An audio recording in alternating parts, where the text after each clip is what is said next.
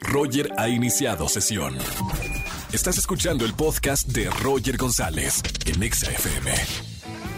Seguimos en XFM 104.9 y se quedaron un poco emocionados con esta plática que tuve con el actor, cantante y gran estrella de Disney Channel, Jorge Blanco. Aquí la segunda parte porque también me confiesa cosas bien importantes.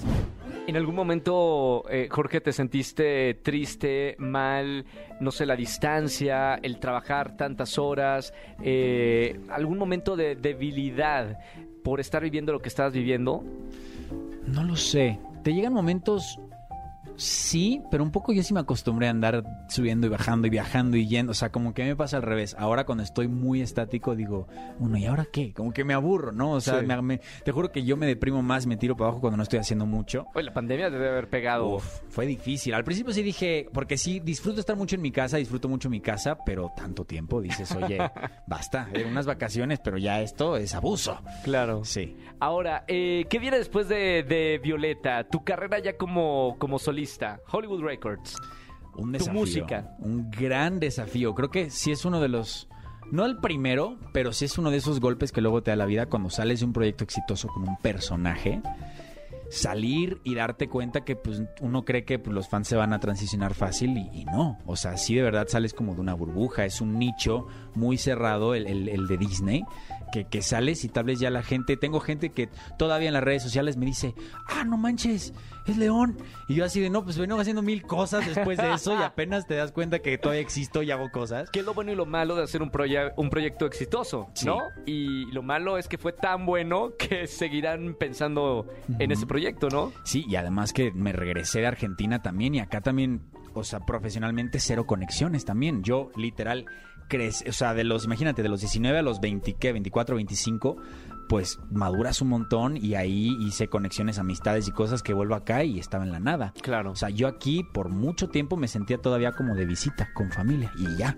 Tú querías hacer tu carrera como, como cantante. ¿Qué tanto te apoyó eh, Hollywood Records eh, para, eh, obviamente, que la- tu música esté en todos lados? Porque ya eres una persona muy conocida en, en el mundo. Sí, un montón, la verdad que, que agradezco que sí confiaron un montón en mí porque pues a ver, llega un chavo latino a, a intentar pues entrar al mercado de allá y, que me hayan hecho caso, que me han dicho, Tú entrar directamente al mercado Sí, de Estados Unidos. Porque las canciones eran en inglés, sí. Ah, ok, ok. O sea, y literal fue un poco para decir, ¿Tú querías eso? yo quería eso, como arriesgarme porque yo decía, música en español voy a hacer igual, Sí. pero también quiero mostrar que también me gusta la música en inglés y, y para mostrar como lo diverso que puedo ser. Y a ver qué onda, también como yo para aprender. Y muy padre porque, o sea, esa salió y fue como un, un soft release, como para ver qué onda, tentar las aguas. Y después sacamos Summer Soul, que a esa le fue bastante bien porque literal hicimos gira por todo el país, a todas las radios. O sea, literal yo todavía me, me mensajó con mucha gente de radio de allá, así de, ¿cómo has estado? Porque fui a conocer a todo mundo, literal. Y, y del top 40 estábamos como en 42. ¡Guau! Por ahí, o sea, realmente ahí iba. O sea, la canción iba muy bien y yo decía, wow, o sea, qué bonito siendo alguien latino y viniendo de cero, de nada, llegar a eso, padrísimo. ¿Qué pasó después? O sea, ya estabas en una posición bastante buena, lo que Sí. muchos artistas a lo mejor eh, batallan tantos años para que se escuchen. Tú ya estabas dentro de un chart. Sí.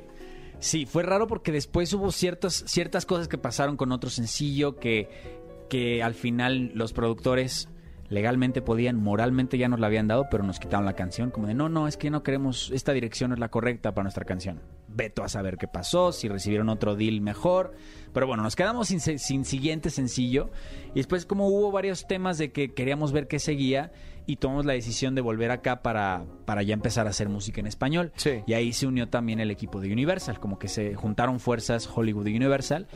Y acá fue como un año de estar sacando un montón de canciones ya de vuelta en español, pero buscando una fusión de lo que estaba haciendo allá, que era más como funky soul, mezclado con lo que estaba pasando en el, en el pop en general acá, que era mucho más urbano. Sí, claro. ahí Estábamos una- entrando a lo- a- al urbano heavy como lo estamos ahora. a full, exacto. Y ahí yo buscaba como una fusión de eso y es lo que hice con mis canciones en español acá. ¿Cómo te fue con, con las canciones y, y tu lanzamiento con, con esas canciones en español?